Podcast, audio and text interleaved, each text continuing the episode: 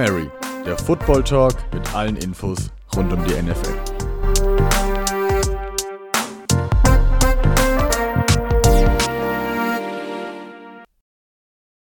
Hallo und herzlich willkommen zu einer neuen Folge von Hail Mary Football Talk. Wir sind zurück, in der NFL steht die Woche 5 an und es gibt wieder viel für uns zu bereden, also fangen wir sofort an. Lauren und Marcel sind auch wieder dabei. Servus in die Runde. Hallo. Grüßt euch.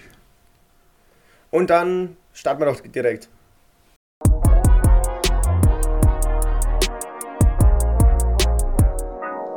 Die NFL News. Zunächst, die äh, Tennessee Titans sind mal wieder Thema in der NFL, denn ähm, ja, ich denke mal, wer, der, die treuen Hörer werden es wissen oder einfach wer sich mit der NFL ein bisschen informiert. Die Titans haben letzte Woche einige Corona, positive Corona-Tests im Team gehabt und ähm, deswegen wurde ja letztes Spiel schon gegen die Steelers schon verschoben und jetzt äh, gibt es noch im Team ein bisschen Probleme, denn es gibt, die NFL prüft gerade, ob die Titans gegen irgendwelche Protokolle verstoßen haben und vielleicht Strafe zahlen müssen. Oder vielleicht sogar das Spiel gegen die Bills, was jetzt ansteht, äh, verlieren. Jetzt ist die Frage, wie seht ihr das? Was ist mit den Titans? Sollte man ein Spiel am grünen Tisch einfach verlieren oder denkt ihr, was, was, was kann die NFL da machen? Ja, also was man klar merkt auf jeden Fall jetzt mit der, mit der Problematik, die sich jetzt in der NFL offensichtlich auch, mit der Corona-Problematik, die sich in der NFL jetzt offensichtlich auch zeigt, man, man merkt, dass die NFL das jetzt so gut wie es geht unterbinden will. Also einmal mit so harten Drohungen, dass man eben potenziell äh, Teams Spiele am grünen Tisch verlieren lässt. Und zu, zu, äh, zudem gab es jetzt heute die, die Meldung, dass es neue Regelungen bezüglich Teamoffiziellen gibt. Und zwar, wenn diese beispielsweise an der Sideline ohne Maske gesehen werden, dann gibt es da möglicherweise empfindliche Strafen, die bis zu Pickverlusten, also äh, Draft Choices quasi, die, sie, die die Teams dann verloren, äh, abgeben müssen dann als Strafe. Also die NFL greift jetzt eindeutig durch und mag auf jeden Fall dieses Corona, diese, dieses Corona-Problem so gut es geht irgendwie eindämmen, sage ich mal.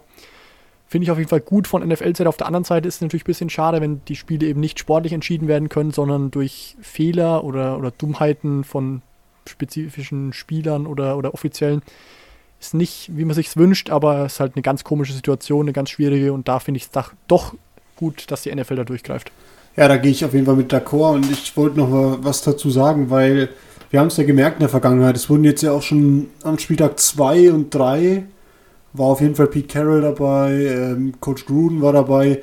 Die haben da Strafen bekommen, weil sie keine Maske getragen haben am Spielfeldrand, aber blöd gesagt, 100.000 Euro Strafe hin und her, das, das interessiert einen Coach nicht, der NFL coach Aber mit so Strafen wie Spiel, also wenn du, wenn du ein Spiel absagst, weil du eine Corona-Regel ähm, nicht beachtet hast und jemand dein Team, dann eben das Spiel am grünen Tisch zu verlieren. Damit triffst du halt auch Spieler und Verein. Und das schreckt halt eben ab. Also so Geldstrafen schrecken, das kennen wir auch von anderen Sportarten, schrecken ja nicht wirklich ab. Aber wenn es dann eben darum geht, dass du Spieler verlierst, dann sind ja Teams und ähm, die, das Franchise an sich natürlich schon ein bisschen mehr gewarnt. Die NFL merkt natürlich auch, dass es langsamer Zeit wird, da härter durchzugreifen, weil jetzt in den letzten Wochen habt ihr ja die Patriots getroffen, die Titans hat es getroffen, da wurden Spiele abgesagt und verschoben. Und die NFL will eben sicher gehen, dass die Saison möglichst zeitplanmäßig über die Bühne geht. Und deswegen ja, haben sie jetzt quasi so einen harten Schritt angedroht. Mal gucken, ob, ob sie das auch durchsetzen werden. Ja, es ist wirklich die Frage, ob man die Saison einfach so durchziehen kann, wie sie jetzt geplant ist. Ich denke ja, da werden auf jeden Fall noch ein paar Wochen, eins, zwei Wochen mindestens hinten dran gehängt werden. Und das Problem an den Titans speziell ist jetzt vor allem, dass es da ja Videos gibt, wo, ähm, wo man sehen kann, dass die sich zum Workout getroffen haben, obwohl im Protokoll stand, dass jetzt ein positiv getesteter Spieler im Verein ist und dass sie sich einfach äh, isolieren sollen und in Quarantäne begeben sollen. Und das ist, das halt das große Problem, dass es da jetzt Beweise gibt und ist da klar, dass die NFL das prüft. Und mich würde es nicht wundern, wenn sie das Spiel, äh, wenn die das Spiel automatisch gegen die Bills verlieren, weil so sind die Regeln, die sind für alle gleich. Und dann ist die Frage, ob man sowas dann machen muss. Ein anderes Team, das ja auch getroffen hat, sind die Raiders, wo einige Spieler wie der Titan Darren Waller oder Derek Carr bei einer Wohltätigkeitsveranstaltung waren und die mussten dann auch Strafe zahlen, weil sie da irgendwas gegen die Hygienebeschränkungen irgendwie verstoßen haben und da musste der, mussten die Spieler insgesamt um die über 160.000 Euro Strafe zahlen. Also man sieht, die NFL versucht was, aber ob es was bringt und ob sich die Spieler dran halten, wird man in Zukunft sehen. Ja, dann kommen wir mal von einem heiklen Thema in Sachen Corona und in Sachen, ja, sag ich jetzt mal, Gesundheit zum Thema, das auch um Gesundheit ist, aber eher um normale Verletzungen quasi, die auch außerhalb von Corona schon stattgefunden haben, die uns aber dieses Jahr, finde ich, doch deutlich mehr prägen, also die, die NFL mehr prägen und uns eben auch hier regelmäßig dazu zwingen, darüber zu reden. Es hat diesmal zwei prominente Running Backs getroffen. Einmal Austin Eckler, den äh, Star Running Back von den Chargers, der von den LA Chargers mittlerweile. Der hat sich eine Oberschenkelverletzung zugezogen und wird mindestens einen Monat ausfallen. Und im Spiel von den Browns letzte Woche hat sich auch noch äh, Nick Chubb verletzt, der da wäre, also bis zur Verletzung einen starken Double Punch mit Kareem Hunt, den sie, ja, die, die Browns vorher geholt haben, abgegeben hat. Ähm, der hat sich eine Knieverletzung zugezogen und der wird auch ein paar Wochen ausfallen. Also es trifft die NFL schon hart. Wie seht ihr das? Meint ihr, das sind normale Verletzungen oder hat es auch viel mit Corona zu tun? Ja, also zumindest muss man ja ein bisschen, bisschen froh sein fast, dass es diesmal nur so zwei Prominente sind und nicht wie, wie vor ein paar Wochen, dass man da die Liste, äh, bei der gar nicht mehr fertig wird, die Liste aufzuzählen. Natürlich enorm schade, dass das Job jetzt lang ausfällt, dass Eckler lang ausfällt. Eckler vor allem hat mir richtig gut gefallen, von ihm habe ich jetzt bei den Chargers einiges gesehen. Von Chubb ehrlicherweise weniger. Die, bei denen dürfte das auch weniger Impact haben, glaube ich, die Verletzung, denn die haben ja mit, mit Kareem Hunt beispielsweise einen klasse Backup. Eckler, glaube ich, die, da wird die Verletzung schon, schon schwerer wiegen, weil so einen, so einen Catching Back, so einen Elusive, so einen beweglichen Running Back gibt es sonst einfach selten in der Liga. Ich glaube jetzt mittlerweile, dass das jetzt von der, von der Grundlage dafür, dass es nicht nur auf Corona beruht, dass es einfach auch die klassischen normalen NFL-Verletzungen sind, zumal es ja nicht die, nicht die ganz schweren jetzt sind. Die, die Spieler können ja zurück, zurückkehren im Verlauf der Saison. Insofern, ja, ich glaube nicht, dass es nur an Corona liegt. Hatten wir auch schon vor ein paar Wochen bei, den, bei der langen Verletztenliste diskutiert, dass es dann doch diese Fehler Preseason und so ist. Mit, mit Sicherheit spielt es auch, äh, auch diesmal ein bisschen mit rein, aber ich glaube nicht nur. Ja, ich denke vor allem, ja, wie du schon gesagt hast, die Chargers wird es härter treffen als die, die Browns, die mit äh, Kareem Hunt diesen super Backup da hinten dran haben. Aber es ist vielleicht auch eine Chance für einen Joshua Kelly. Die Chargers haben ja auch relativ früh, ich glaube in der dritten Runde, den Rookie dann gedraftet. Und ähm, der hat jetzt eine Chance, der sah auch in den ersten Wochen nicht schlecht aus. Ich denke, der wird jetzt viele äh, Touches bekommen und mal schauen, was er draus machen kann. Ja, und nicht, dass ihr da draußen jetzt denkt, weil der Marcel gerade gesagt hat, es hat nur zwei Prominente getroffen. Natürlich gab es auch noch weitere Verletzungen. Zum Beispiel mir fällt da jetzt noch ein CJ Henderson, der Rookie äh, Cornerback von den, von den Jaguars hat sich jetzt auch verletzt. Oder ähm, Siggy Ansa, der jetzt schon der Backup vom Backup vom Backup ist bei den äh, 49ers, hat sich auch verletzt, den sie jetzt da quasi als Ersatz geholt haben. Also es gibt schon noch ein paar andere, aber wir sind halt froh, dass es nicht so viele Starter getroffen hat, die jetzt extrem wichtige Rollen einnehmen. Was schon mal ein wichtiger Schritt ist nach den ersten Wochen von, ja, die von Verletzungen geplagt waren. Ja, dann muss ich aber mit meiner eigenen Aussage auch fast wieder ein bisschen zurückrudern. Und zwar, wenn es jetzt ums Thursday Night Football Game geht, Bears gegen die Buccaneers. 20 zu 19 haben die Chicago Bears das Spiel gewonnen, gegen unsere Tipps, muss man ganz klar sagen. Und auch da hat es einen jungen, recht wichtigen Spieler für die Bucks Defense getroffen, und zwar Vita Wehr, der jetzt mit einem Knöchelbruch, wenn ich richtig informiert bin, ja. äh, bis Saisonende ausfallen wird. Also auch da natürlich gute Besserung. Ist auch einer der prominenteren, sage ich mal, auch wenn er nur in Anführungszeichen Defensive Tackle spielt, wo es jetzt weniger die extremen Starspieler gibt, meiner, meiner Meinung nach. Ja, kommen wir dann mal konkret zum Spiel. Die Bears gegen die Bucks. Äh, Tom Brady gegen Nick Foles, das Rematch vom, vom Super Bowl mit dem Philly Special. Die meisten werden sich daran erinnern. Und äh, Nick Foles hat mal wieder seinen Status als äh, Brady's Kryptonite so ein bisschen, bisschen noch einen draufgesetzt, sage ich mal. Und zwar hat er ihn wieder geschlagen, auch wenn ich ganz klar sagen muss, es war auf beiden Seiten kein gutes Quarterback-Game, meiner Meinung nach. Sowohl Brady als auch, als auch Foles sahen nicht so besonders gut aus. Die gesamte Offense nicht so wirklich. Ronald Jones, der, der Running Back der, der Bucks, war einzig einer der Lichtblicke, meiner Meinung nach, in den, in den Offenses.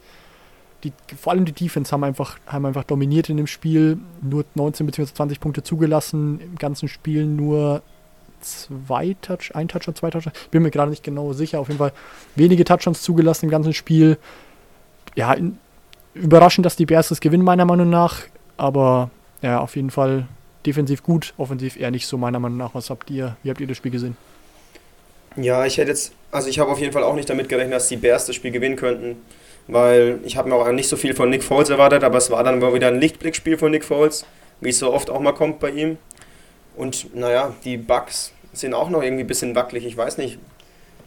Brady ab und zu mal hat aber ein paar Wackler drin und die, die Defense war jetzt diesmal nicht ganz so gut. Klar, der Vita Wehr-Ausfall, der schmerzt jetzt auch noch dazu. Ich weiß nicht, was man von den Bugs immer so kriegt. Äh, es sieht irgendwie von Spiel zu Spiel anders aus. Ja, offensiv, jetzt hat äh, Chris Godwin hat gefehlt, klar, aber trotzdem sollten die eigentlich dazu in der Lage sein, äh, gegen die Bears zu gewinnen, die offensiv eigentlich mit der Firepower von den von den Buccaneers nicht mithalten können. Und ja, mich hat es schon ein wenig überrascht. Aber über die Bears Defense, zu der kann der Laure noch was sagen. Äh, ja, ich wollte eh noch zwei Sachen sagen. Also zu dem Spiel, was mir bei den Buccaneers aufgefallen ist und dann eben noch eine Sache, die bei den Bears aufgefallen ist. Einerseits die Buccaneers wahnsinnig undiszipliniert. Viele Erster und 20 wegen Holdings, wegen Fallstarts, wegen also einfacher Strafen in der Offense haben sich da selbst das Spiel relativ schwer gemacht und das hat es dann eben auch dem für mich überragenden Spieler des Spiels einfacher gemacht, in Anführungszeichen, weil es eben leichter ist, bei Passing Downs, bei klassischen Passing Downs für Killian Mack äh, Sex zu generieren oder Quarterback Pressures zu generieren. Das hat er überragend gemacht. Er war ja permanent im, im Gesicht von Brady und ich weiß nicht, wer es von euch da draußen gesehen hat. Christian Wirfs wurde mehrfach von ihnen vorgeführt und einmal hat er ihn sogar durch die Gegend geworfen. Also da hat es in der O-Line von den Buccaneers nicht so gestimmt. Der Druck von den Bears war, war großartig. Und es war eben ein Spiel, das nicht von den Quarterbacks gewonnen wurde, von den, sondern von der Defense. Und am Ende eben auch von Field Goals geprägt. Also war jetzt kein High-Scoring-Game, aber es war sehr, sehr spannend und es war für alle Defense-Fans ein Schmankerl. Ja, und um nochmal das, das letzte Play, um das Spiel zuzumachen, nochmal das letzte Play, nämlich da, bekommt Tom Brady jetzt in Amerika vor allem von den Experten recht viel, recht viel Kritik. Und zwar war es so, ein vierter Versuch und fünf im letzten Drive bei noch einer Minute irgendwas zu gehen. Also es war noch, war noch Zeit, einen Drive aufzuziehen. Brady hat dritten und, äh, vierten und fünf und, und spielt einen relativ riskanten, oder ist einen sehr riskanten Ball, muss man sagen, tief übers Feld, auch wenn er eine kurze Anspielstation offen gehabt hätte. Man munkelt, dass er dann nicht so wirklich im Bilde war darüber, welches Down gerade ist, denn normalerweise beim vierten Versuch hat es natürlich Priorität, erstmal den, den neuen ersten Versuch zu, zu erreichen und nicht da groß Big Plays zu generieren, wenn sie nicht da sind. Wie gesagt, deswegen bekommt Brady jetzt momentan ein bisschen Kritik, ob er da jetzt vielleicht schon ein bisschen über seinem Zenit ist, ob es langsam in Richtung Karriereende geht. Fakt ist auf jeden Fall, es war kein besonders cleveres Play von Brady. Muss er normal die, den kürzeren Pass, kürzeren Pass wählen, um, um da das First Down zu machen und dann den Drive zumindest am Leben zu halten. Schließlich waren sie ja nur einen, einen Field Goal weg und hätten mit einem Field Goal das Spiel noch gewinnen können. Geht dann in dieser Situation zumindest auf Brady's Cup über das ganze Spiel, wie gesagt, schon nicht. Da war einfach, waren einfach die Defenses beider Seiten zu gut.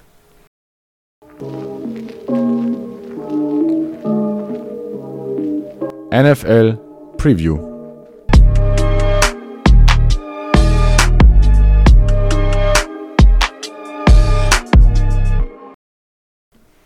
Dann kommen wir zur Woche 5. Es geht, äh, es geht wieder los. Wir haben uns paar, drei Spiele rausgepickt, über die wir jetzt erstmal noch ein bisschen genauer äh, sprechen wollen. Und dann, wie immer, kommen noch unsere Tipps. Aber als erstes wollen wir mal über das Spiel der Bills sprechen, die diese Woche zu Gast sind bei den Titans für mich ganz klar das wohl beste Spiel de, des Spieltags, wenn es stattfindet. Ähm, ja, Marcel, wen siehst du da vorne? Ja, also ich muss sagen, diesen Spieltag wieder meiner Meinung nach, um das mal anführend zu sagen, relativ viele Spiele, die ich als klare Angelegenheiten sehen würde. Jetzt konkret zu dem Spiel, Bills gegen Titans. Wir haben natürlich ganz klar eine Mannschaft, und zwar die, die Buffalo Bills, die komplett im, im Lauf sind, die bei denen momentan wirklich fast alles funktioniert. Ein, ein der besten oder ein der heißesten Receiver momentan mit, mit Dix, ein der heißesten Quarterbacks mit Josh Allen. Und dann gegen ein Titans-Team, das jetzt letzte Woche nicht spielen konnte wegen Corona, was unter der Woche immer noch Probleme mit Corona hatte. Man weiß nicht genau, wie die im Rhythmus sind. Ich glaube, dass das einfach den Titans hauptsächlich das Genick brechen wird. Ich glaube, wenn das, wenn das Spiel ein bis zwei Wochen früher kommt, als, als die Titans ebenfalls noch auf diesem Run waren, dann wäre es wirklich ein absolutes Spitzenspiel gewesen. So, glaube ich, wird die Titans diese ganze Corona-Sache höchstwahrscheinlich zumindest aus meiner Sicht den Sieg kosten. Ja, Josh, Josh Allen, wie du gerade gesagt hast, kann man auf jeden Fall von einem Spieler im Flow reden, der straft aktuell viele Kritiker lügen, die noch letztes Jahr gemeint haben, er wäre nicht ready, er wäre ja doch nicht so gut gewesen, wie man vor, vor dem Draft eben gedacht hat. Mittlerweile reist er ab jede Woche und ja, wie gesagt, die Titans sind halt eben aus dem Rhythmus raus, sind jetzt von der ganzen Corona-Sache vielleicht von der Niederlage, die sie eventuell noch am grünen Tisch kassieren. Also da, da ist viel dabei, wo man, wo man sagen kann, es spricht auf jeden Fall klar gegen die Titans. Auch wenn ich mir jetzt anschaue, die Bills Defense für mich die ersten drei Wochen nicht gut gewesen, jetzt letzte Woche einigermaßen aufgewacht. Also die Bills sind heiß. Ja, es ist ja schon mal gut, dass das Spiel überhaupt stattfinden kann. Man hat ja, es ist ja heute rausgekommen, dass alle Tests negativ waren bei den Titans und deswegen ist schon mal gut, das Spiel kann stattfinden. Und es ist halt wirklich die Frage in dem Spiel, ob die Titans Defense mit den Waffen von den, mit den offensiven Waffen von den Bills mithalten kann. Weil was ein Stefan Dix da in den ersten Wochen gespielt hat und welchen Impact der auf diese ganze Offense hat, ist halt wirklich Wahnsinn. Und wie viel besser der Josh Allen macht. Und da müssen die Titans erstmal eine Lösung finden, wie sie, die, wie, wie sie das in den Griff bekommen wollen. Aber vielleicht noch äh, von der anderen Seite vom Ball, vielleicht, dass die Buffalo, die Buffalo Defense, finde ich, aktuell noch ein bisschen schwierig zu beurteilen weil ja, die Offense läuft und die Defense kommt irgendwie so mit. Ich hätte vor der Saison gedacht, dass die Defense noch einen größeren Impact hat als die Offense, aber da hat man noch nicht gewusst, dass Josh Allen so einen Riesenschritt nochmal nach vorne macht. Muss man sehen, aber Strausi, du bist doch Derrick Henry-Fan, oder nicht? Was, was, was können wir von dem auf erwarten? Auf alle Fälle, ja.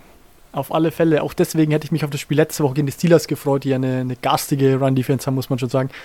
Ich glaube, dass Henry auch wieder, wie beinahe jede Woche seit, seit letztem Jahr, verrückt, verrückte Zahlen posten wird, natürlich wieder sehr viele Bälle bekommen wird. Ich glaube nicht, dass die, dass die Bills Defense ihn komplett stoppen wird. Das kann, glaube ich, aber auch keiner in der Liga. Auf der anderen Seite, wie, wie erwähnt, glaube ich aber nicht, dass allein das, das Running Game gegen die momentan überragende Offense der Bills äh, reichen wird. Dementsprechend, wie gesagt, also mein Tipp ganz klar die Buffalo Bills. Ja, also da, da schließe ich mich tatsächlich an. Dann würden die Bills laut unserer, also unserer beiden Prognose 5-0 stehen, hätten da auf jeden Fall schon mal einen Wahnsinnsschritt in Richtung Playoffs gemacht und auch, muss man sagen, in Richtung Division-Titel, weil die Patriots ja aktuell nur 2-2 stehen. Also mal, mal gucken, wie es nach der Woche ausschaut, wenn die Bills gewinnen. Wie gesagt, großer Schritt in Richtung äh, AFC Playoffs.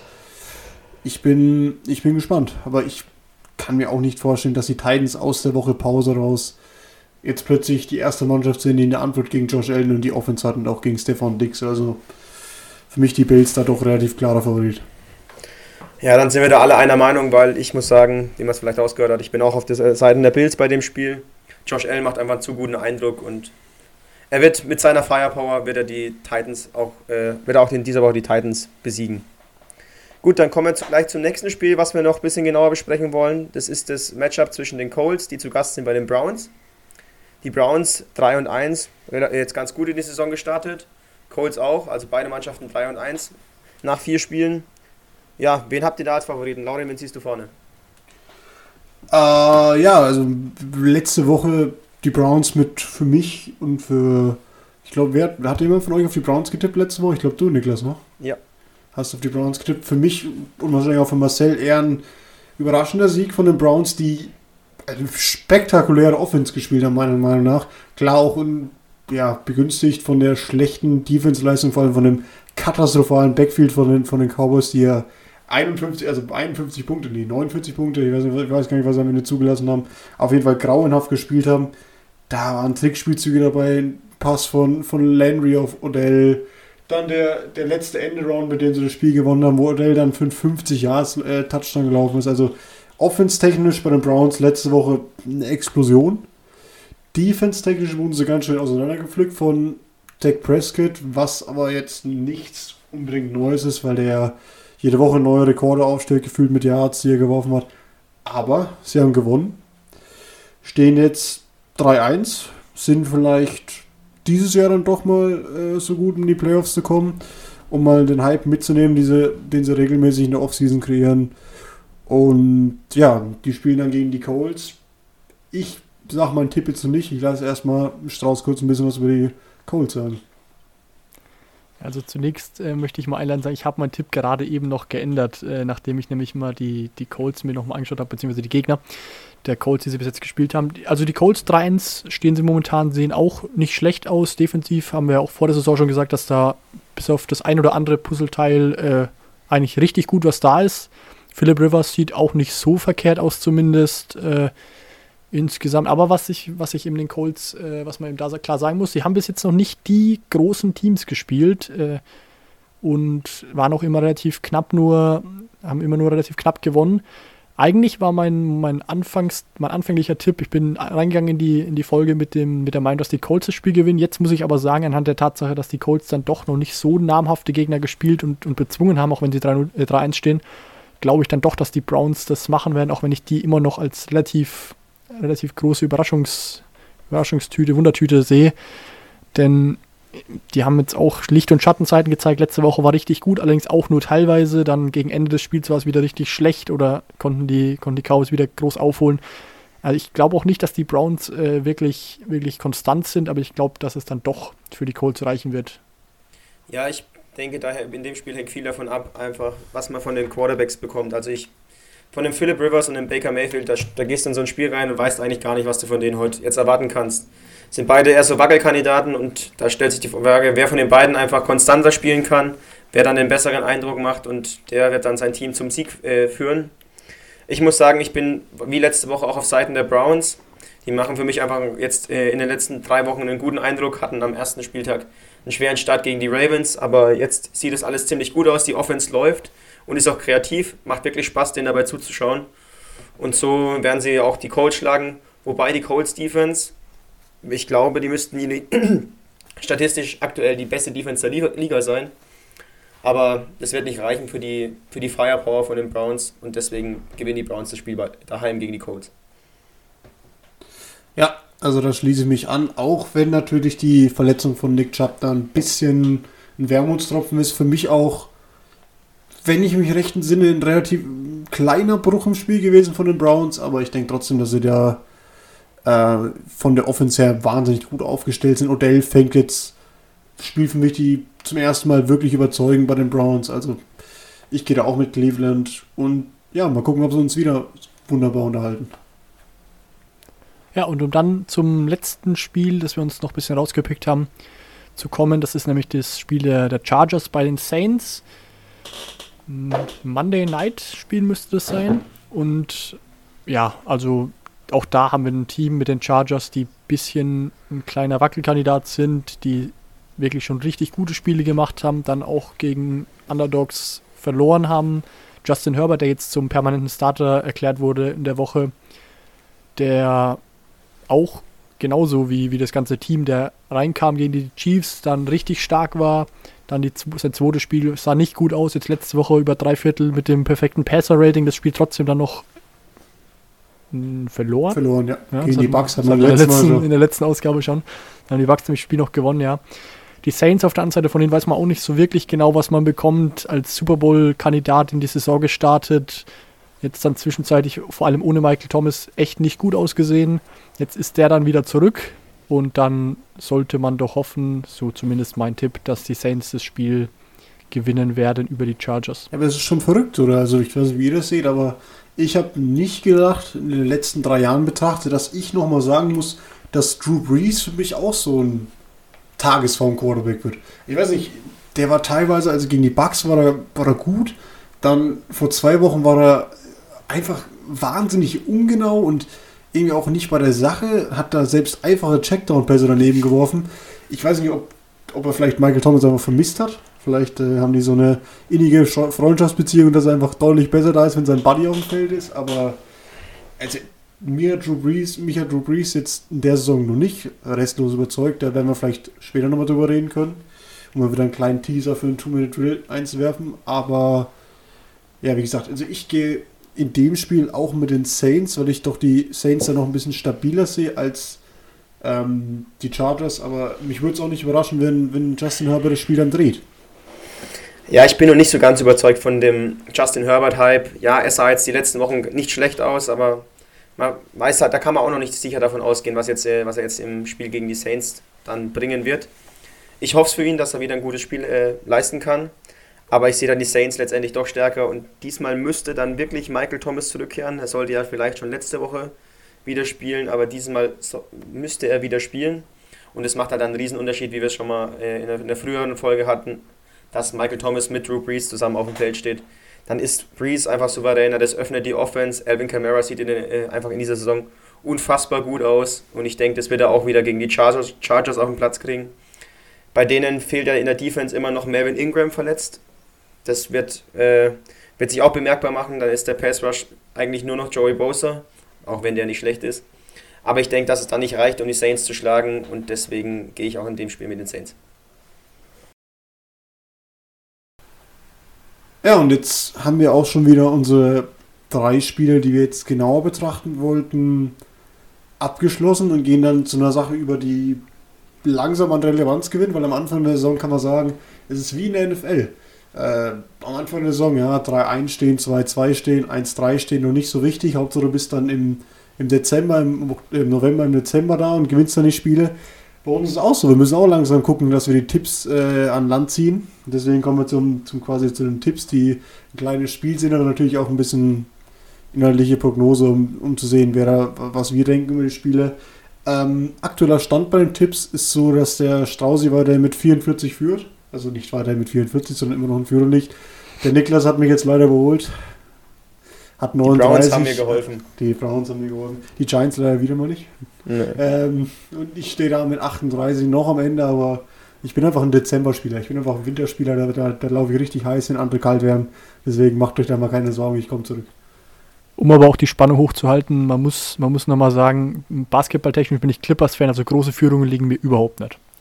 Ja, wenn du jetzt rausgehauen wärst, du wärst, äh, rausgehauen hättest, du wärst Falcons-Fan. Das wäre noch schlimmer. Also gut, ähm, wollt ihr die Spiele betrachten? Soll ich sagen, mit dem ersten Spiel anfangen oder wollen wir es machen? Niklas, du machst es doch immer so schön. Komm, lest doch mal, lese uns doch mal uns und den Hörern die, die Spiele vor und sag Bescheid. Gut, dann fangen wir doch direkt äh, mit den Falcons an. Die spielen diese Woche daheim gegen die Carolina Panthers. Laut äh, Statistik ist es auf jeden Fall, also wirkt wie ein ziemlich ausgeglichenes Spiel. Marcel, wen siehst du da vorne? Ja, die letzten Wochen fand ich die, die Carolina Panthers irgendwie erstaunlich stark, muss ich sagen, auch wenn CMC äh, Christian McCaffrey nicht mehr dabei war. Und die Falcons, wie gesagt, immer noch äh, große Führungen können sie, dann die noch verspielen können sie auch. Ich glaube, trotzdem, dass es diesmal keine große Führung geben wird, die es zu verspielen gilt. Und dann, äh, denn die Carolina Panthers, glaube ich, werden das einfach machen. So, so mein Bauchgefühl. Also mein Tipp sind die Carolina Panthers in dem Spiel. Na, ich, ich gehe da mit den Falcons einfach nur aus dem Grund, dass mir die, die offensive Firepower, ich habe es glaube ich vor zwei Wochen schon mal angedeutet, dass es mir einfach nicht gefällt, wie die ähm, Panthers mit Ballbesitz in der Red Zone oder kurz vor der Red Zone umgehen, dass sie da viele Field Goals geschossen haben, wenig Touchdowns. Und wir wissen ja alle, die, auch wenn die Falcons jetzt äh, quasi anfangen aufzutauen wieder, ähm, die sind offensiv explosiv, die haben da viele Waffen, deswegen denke ich, dass äh, Matty Ice das Spiel an den Land zieht und äh, Teddy Bridgewater das schlagen wird. Na, ich fand es vor allem letzte Woche interessant zu sehen, dass ähm, Calvin Ridley gar keinen Catch hatte und das limitiert dann die Offense von den Falcons auch, obwohl sie so viel Firepower haben. Und ich finde einfach, die Panthers machen viele gute, gute Sachen. Selbst ohne CMC sieht es ganz gut aus. Und ich denke auch, dass sie die Falcons in dieser Woche schlagen werden. Also ich gehe mit den Panthers. Dann kommen wir direkt zum nächsten Spiel. Joe Burrow hat letzte Woche mit den Bengals seinen ersten Saisonsieg eingefangen. Jetzt geht es allerdings auswärts bei den äh, Ravens. Äh, geht es auswärts zu den Ravens für die Bengals. Ja, ein schwieriges Spiel. Ich, für mich ist es relativ eindeutig die Kiste obwohl Joe Burrow jetzt äh, einen sehr guten Eindruck macht. Ich gehe in dem Spiel mit den Ravens. Ja, Lamar Jackson wurde ja auch gefragt unter der Woche, was er zu, zu Joe Burrow sagt und wie er dem seinen Spielstil denn so findet. Er sagte, er, er mag, wie er spielt, trotzdem wünscht er in dieser Woche konkret jetzt kein, kein Erfolg, denn er würde dann doch ganz gerne das Spiel gewinnen. Ich glaube, so wird es auch kommen. Ich glaube, die Ravens werden das machen. Ja, also ich gehe auch mit den Ravens. Man muss auch sagen, es gibt natürlich bessere Divisions für einen äh, jungen Quarterback zum Reinkommen als die doch starke Division, ähm, weil sie haben natürlich jetzt nicht nur, die spielen ja zweimal im Jahr gegen die Ravens, gegen die Steelers und gegen die Browns. Und da wird es schon schwierig für einen jungen Quarterback reinzukommen. Aber ich finde, er macht es immer besser. Klar, die Woche wird wahrscheinlich keinen Sieg holen, aber das kann was werden in der Zukunft, wenn die Bengals natürlich noch in der O-Line auch auf vielen anderen Baustellen, wo sie Probleme haben, noch was nachlegen können im Draft. Gut, dann kommen wir auch zum nächsten Spiel. Das nächste Spiel sind dann die Jaguars, die gegen die Texans antreten werden. Beide Teams mit einem sehr schlechten Rekord. Die Texans sogar noch sieglos, jetzt mit neuem äh, Head Coach, nachdem Bill O'Brien gefeuert wurde. Ja, schwierig, da einen Favoriten rauszunehmen, finde ich für mich, ähm, weil beide Teams eigentlich nicht gut aussehen. Aber ich mag einfach Deshaun Watson und wie er spielt und den sehe ich dann vor Gardner Minshew in dem Spiel. Also die Texans werden für mich das Spiel gewinnen. Ja, also so auch meine Meinung. Ich glaube, dass jetzt bei den Texans mit der Entlassung des, des Hauptübungsleiters Bill O'Brien da jetzt ein guter Schritt gemacht wurde und dass das Team jetzt sich vielleicht ein bisschen von den, von den Fesseln äh, Bill O'Briens lösen kann und jetzt ein bisschen befreit aufspielen kann. Ich glaube, dass sie das Spiel gewinnen werden, endlich den ersten Sieg holen werden, dass es dann zumindest in dieser Saison ein bisschen bergauf gehen wird für die Texans. Ja, ich, ich muss ganz ehrlich sagen, ich gehe da mit einem kleinen Upset, ich gehe da mit den Jaguars und ich sage euch auch gleich warum. Ich denke nicht, dass äh, der gute Herr Cornell in einer Woche, also der Interimscoach, ähm, in einer Woche die, die Zeit hatte, quasi das Team umzubauen. Ich, so, eine, so eine Entlassung kann immer zwei Folgen haben. Entweder es gibt einen positiven Kick ans Team, weil sie eh unzufrieden waren mit dem Coach, das kann natürlich passieren. Oder es verunsichert ein Team, das eh schon quasi am Boden liegt, noch mehr.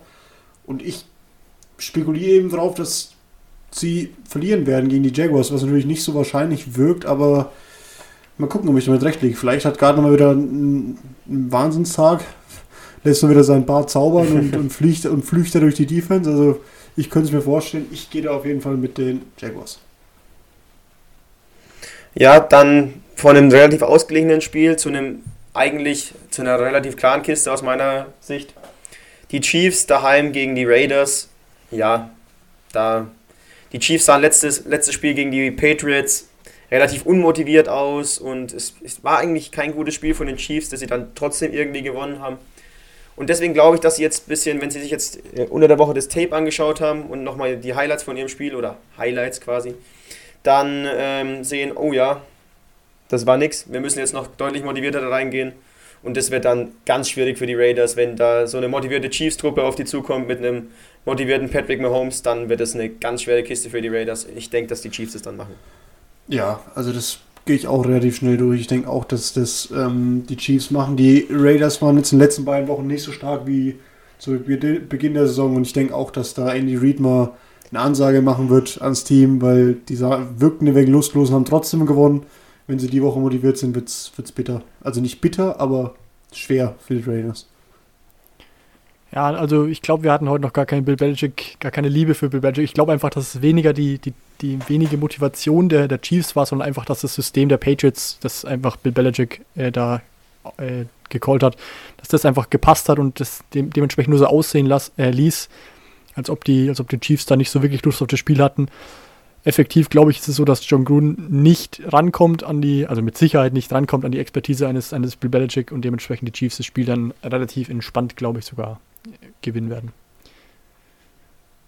Ja, und um dann gleich aufs nächste Spiel weiterzugehen, das ist nämlich das Spiel der Cardinals gegen die Jets. Auch da lassen wir es ganz kurz. Die Jets sind noch das nächste Team, das nach Bill O'Brien gerne, zumindest die Fans der Jets, gerne eine Entlassung des Hauptübungsleiters äh, sehen würden. Von der Franchise heißt es allerdings, dass, dass Adam Gaze relativ sicher wohl im Sattel säße. Ich glaube, dass der, dass der Stuhl weiter ein bisschen wackelt und auch weiter wackeln wird, wenn sie gegen die Cardinals verlieren. Ja, das ist ja, das ist ja ein kleiner Anfängertrick, um ähm, herauszufinden, wann Coach kurz davor ist, entlassen zu werden. Das ist immer so, wenn irgendjemand aus einem Verein oder eben aus einem Franchise sagt, er ist relativ sicher, dann weißt du ganz genau, mh, hm, das geht nimmer lang gut, wenn er so weiter gespielt wird. Also ich gehe da auch mit den Cardinals und ich gehe auch mit der Entlassung von Adam Gaze spätestens am Ende der Saison. Ja, ich, ich finde, die Situation bei den Jets ist ein bisschen anders, als bei den, wie sie bei den Texans war, die jetzt ihren Trainer rausgeworfen haben. Für die Jets geht es um nichts mehr. Also da geht es jetzt nur noch darum, den äh, Nummer 1-Pick im nächsten Draft zu haben. Und die Texans sind es halt einfach nicht gewohnt, dass sie 0 und 4 stehen. Deswegen ist dann eine Entlassung wahrscheinlich äh, einfach, da, war, da macht die mehr Sinn. Die Jets gehen jetzt für den Nummer 1-Pick im Draft, wie so oft, und versuchen dann für die Zukunft was Neues aufzubauen. Ja, aber meinst du, dann, meinst du dann nicht, dass er dann nächstes Jahr mit einem neuen Coach auf jeden Fall gehen werden? Doch, nächstes also, Jahr. Also mit der Aussage, die du am Schluss getätigt hast, dass äh, am Ende der Saison der Trainer fliegt, also dass Adam Gase nur noch diese Saison macht, da gehe ich mit, aber ich denke nicht, dass sie den jetzt in der laufenden Saison noch rausschmeißen. Ja, hast schon recht. Das macht bei denen auf jeden Fall wenig Sinn, weil die wollen ja nicht mehr in die Playoffs kommen. Da, da macht es in der Saison die Reißleine zu ziehen weniger Sinn. Wobei ich nur, um das ganz kurz nochmal noch mal zu erwähnen, größerer Fan von der, von der Methode bin, die, ich meine, die Carolina Panthers waren, die es letztes Jahr gemacht haben, den Hauptübungsleiter schon einige Wochen vor Ende der Saison zu entlassen, quasi, um dem Neuen schon ein bisschen Eingewöhnungszeit zu geben. Da bin ich dann persönlich größerer Fan von. Aber wie gesagt, wie das die Jets regeln werden, werden, wird die Zeit auf jeden Fall zeigen. Um dann auch wieder zum nächsten Tipp zu kommen, das wären nämlich die Philadelphia Eagles. Ich muss noch ganz kurz, äh, ich gehe auch mit den Cardinals, nur dass wir das der Vollständigkeit Sehr gut, halber. ja stimmt. Das, Danke dir. Das wäre vielleicht Sonst den Punkt hätten wir dir auf jeden Fall abgezogen. Ja, dann kommen wir aber zum nächsten Spiel, das wir auch tippen dürfen. Im Idealfall alle drei. Die Philadelphia Eagles bei den Pittsburgh Steelers. Die Steelers waren das andere leidtragende Team von, dem, von der ganzen Corona-Geschichte bei den Titans letzte Woche, durften nicht spielen. Das Spiel wurde dann verlegt auf eine spätere Woche. Da ist es allerdings so anders als bei den Titans, wo wir es schon hatten, wo wir alle drei sagen, da wird das Corona-Nachspiel wahrscheinlich ein bisschen, bisschen in die Quere kommen. Glaube ich, dass vor allem bei den Steelers der relativ schwache Gegner dieses Jahr, und zwar die Eagles, die wirklich überhaupt nicht gut aussehen, dass das vor allem der Grund sein wird, dass die Steelers aus dieser Corona-Pause zwar nicht, ich glaube nicht, nicht gestärkt und mit Sicherheit nicht heißer als davor, aber zumindest als Sieger hervorgehen werden und die Philadelphia Eagles schlagen werden. Ja, aber dass du denn, dass du jetzt so schlecht über den Division Leader aus der NFC East redest, Stausi, das finde ich natürlich, also, puh, also ich meine, ich sage, wie es ist. Nee, Spaß beiseite, die, die Eagles, wer es nicht gesehen bzw. mitbekommen hat ja, haben ja letzte Woche den von uns betitelten Injury Bowl gewonnen gegen die 49ers, die extrem verletzungsgeschwächt waren und ja, ich denke auch, dass gegen die, gegen die wahnsinnig gute Kombination aus Offense und Defense, die ja beide sehr effektiv sind, äh, da wird wenig gehen für Carson Wentz, der aktuell eh ein bisschen einen wackeligen Arm hat. Also ich gehe auch mit den Steelers. Ja, spätestens 2022 brauche ich dann auch ein neues Team, wenn dann die NFC, NFC East durch irgendwelche vier Teams aus der XFL ersetzt werden. Dann brauche ich ein neues Team. Vielleicht komme ich zur Bills nachher, weil die schmeißen sich durch Tische. Das wäre cool.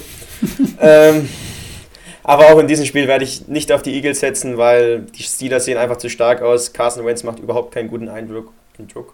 Nicht schlecht. Ähm, und ähm, ja, dafür ist die Defense von den Steelers einfach zu gut und Carson Wentz wird wieder Fehler machen und die Steelers gewinnen das Ding. Dann das nächste Spiel, auch wieder relativ deutliche Geschichte aus meiner Sicht, wenn die Rams gegen, die, äh, gegen das Washington Football Team antritt. Ähm, ja, für mich machen das die Rams. Die sahen zwar letzte Woche gegen meine Giants nicht so gut aus. Vielleicht lag das sogar mal an einer relativ guten Defense von den Giants, aber das wird man dann diese Woche sehen. Und die Rams sehen eindeutig stärker aus als äh, das Football-Team, das, das jetzt mit neuen Quarterback in das Spiel reingeht. Aber das wird nicht reichen gegen die Rams. Also für mich eine ganz lustige Anekdote, dass ich finde, die, die Rams, mit den Rams spielt eben das Team das so ein bisschen generic äh, Jerseys hat, also so ein bisschen Trikots, die so, ja, ein bisschen uneinfältig und ein bisschen unkreativ, sage ich mal, sind gegen das Team, und zwar mit Abstand das Team, das den unkreativsten Namen in der, in der Liga hat. Ich glaube, auf jeden Fall gebe ich dir recht, dass die Rams das machen werden. Ich glaube nicht, dass der Quarterwechsel bei, bei Washington das, das Ziel oder das, das, den, den großen Boost geben wird. Ich glaube, dass die Rams das relativ entspannt gewinnen werden. Ja, ich gehe auch mit den Rams. Ähm, die Sache wird natürlich anders ausschauen, wenn der von am, am Donnerstag von mir der hingeredete Kyler Murray da spielen würde bei den, beim, beim Washington Football Team. Aber natürlich halt, handelt es sich da eher um Kyle Allen, der ja letztes Jahr der Backup bei den Panthers war. Aber ich gehe auch mit den Rams. Ja, das, das Football-Team, das, das braucht vielleicht erstmal einen neuen Namen und da wieder anzugreifen. Wobei, die Division ist wide open. Vielleicht gehen sie dieses Jahr mit fünf Siegen in die Playoffs. Ja, in der NFC East ist viel möglich. Da kann man wahrscheinlich sogar mit fünf Siegen in die Playoffs kommen. Ja, oder aus ah. Deutschland. Das ist auch, geht alles. Gut, dann die sind, haben wir beim nächsten Spiel die 49ers, die die Miami Dolphins empfangen. Ja, was bekommt man von so einem Ryan Fitzpatrick? Jede Woche was anderes. Aber ich denke nicht, dass es reichen wird gegen die starke Defense von den 49ers. Die machen einfach auch ohne Nick Bosa immer noch einen sehr guten Eindruck. Und offensiv ist einfach viel das System von Kyle Shanahan, der auch die ganzen Ersatzspieler gut aussehen lässt. Und so werden die 49ers die Dolphins schlagen. Also ich bin persönlich mal gespannt, wie lange es überhaupt den angesprochenen Ryan Fitzpatrick noch als, als Starting Quarterback bei den Dolphins geben wird. Ich persönlich sah die Dolphins zu Saisonbeginn deutlich stärker, muss ich sagen, als sie jetzt tatsächlich sind. Allerdings bin ich auch davon ausgegangen, dass das Tour Tagovailoa früher übernehmen wird als, als Starter. Ich schätze auch tatsächlich, dass das potenziell die nächsten Wochen kommen werden könnte. Kommen könnte, so rum. Äh, in dieser Woche sehe ich allerdings die 49ers, die jetzt langsam aber sicher auch wieder einige verletzte Spieler zurückbekommen und wieder ein bisschen zu alter Stärke zumindest finden. Zumindest in Sachen, in Sachen Spieler. Spieleranzahl, glaube ich, dass die dieses Spiel gewinnen werden. Ja, ihr sagt es gerade, verletzte Spieler zurückkommen, weil ähm, ist schon ein bisschen ironisch, dass wir da alle auf die, auf die Niners tippen, die ja letzte Woche gegen die Eagles verloren haben, während die Dolphins ein einigermaßen passables Spiel gegen die äh, Hawks abgeliefert haben, gegen die Seahawks. Ähm, aber wie gesagt, äh, Jimmy Garoppolo kommt die Woche zurück und vertritt dann Nick Mullins, den anderen Backup-Quarterback, dessen Name mir gerade gar nicht einfällt, der auch katastrophal gespielt hat. Also es wird CJ da schon... Beathard. CJ Beathard, danke. Ähm, wir werden ein anderes Gesicht von den Niners vor allem offensiv sehen. Und ich denke, da werden die Dolphins nicht viel, also nicht genug entgegen, entgegenzusetzen haben. Ja, bei dem Spiel kann man sich bestimmt vor allem auf die neue, Kombi die neue Combo von den 49ers auf Debo Samuel und Brandon Ayuk freuen. Und dazu noch ein George Kittle, das macht bestimmt Spaß, den dazu zu schauen im äh, Shanahan-System. Und dann wird es wahrscheinlich was für die 49ers. Das nächste Spiel sind dann die Patriots, die die Broncos empfangen. Wie immer der Fans zuerst. Ah, ich habe äh, dir gerade, äh, puh, muss gerade sagen, ich war kurz ein bisschen raus.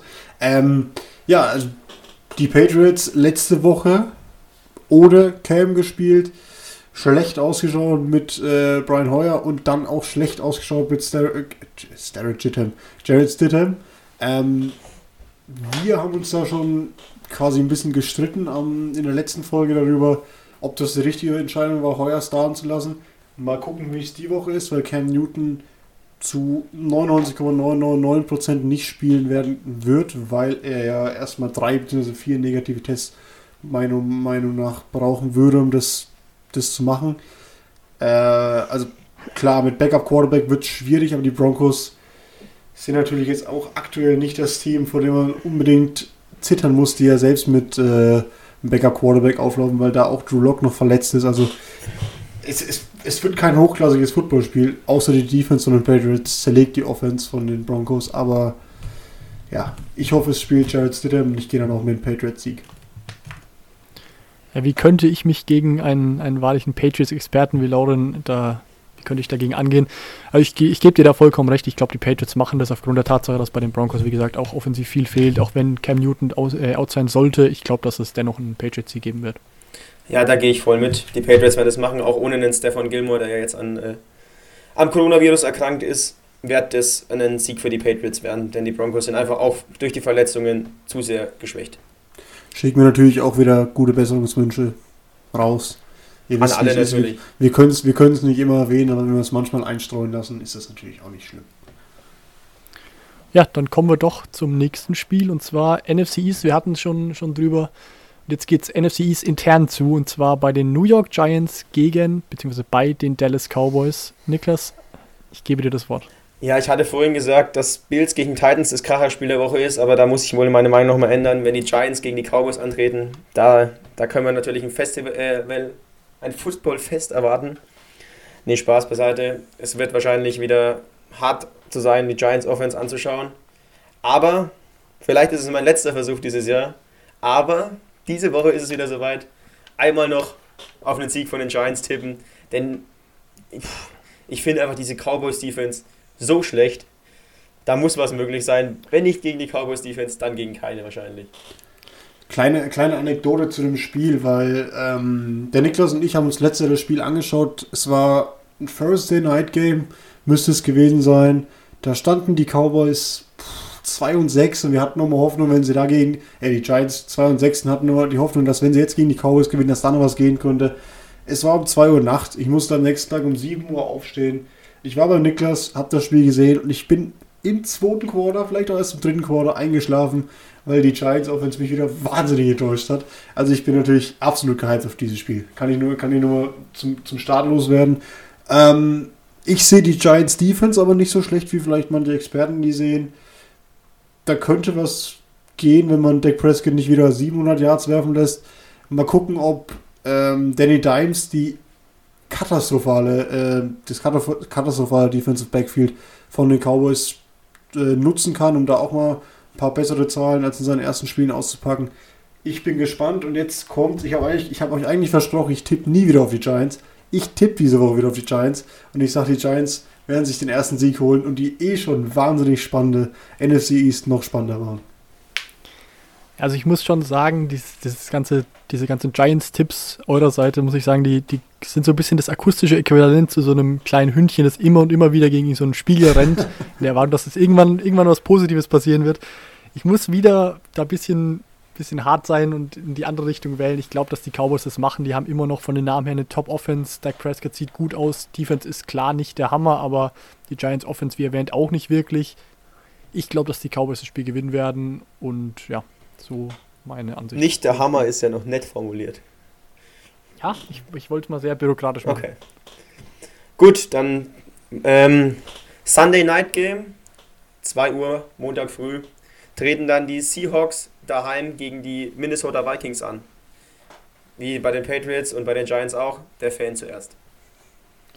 Ja, also traditionell werdet ihr wissen, wo ihr mich dann findet. Ich werde mir das Spiel natürlich wieder anschauen und ich hoffe und bete zu Gott, und ich, das ist auch mein Tipp, dass wir, dass die Seahawks das machen werden, das Spiel gewinnen werden. Die Vikings sehen die Saison noch nicht so besonders gut aus. Vor allem Russell Wilson auf, auf Seahawks-Seiten schon. Die, die Defense noch überhaupt nicht. Die von den Yards her schlechteste Defense der Liga. Das ist wirklich fraglich, was da abgeht. Also von LOB-Zeiten ist da nicht mehr viel, von Legion of Boom-Zeiten ist da nicht mehr viel zu erkennen. Äh, Jamal Adams wird auch wieder fehlen, so, so stand jetzt. Noch einige Spiele, die questionable sind. Aber ich glaube trotzdem, dass es einfach reichen wird dieses Jahr, äh, diese Woche. Ja, wird spannend sein, weil, korrigiere mich, wenn ich falsch liege, ich glaube, die Seahawks Running Defense ist gar nicht so schlecht. Das ist eher die Passing Defense, die bei euch schwach ist. Äh, Rushing Defense Stimmt, natürlich. Genau, ja. ähm, da wird es natürlich interessant zu sehen sein, inwiefern die Rushing Defense da Delvin Cook gestoppt bekommt, weil das ist für mich auch das Key-Duell, Delvin Cook gegen die Defense von den, von den Seahawks, weil in der aktuellen Saison, wenn die, die, die, die Seahawks das hinbekommen, Kirk Cousins viel werfen zu lassen, dann wird es nichts für die Vikings in der aktuellen Form von Kirk Cousins.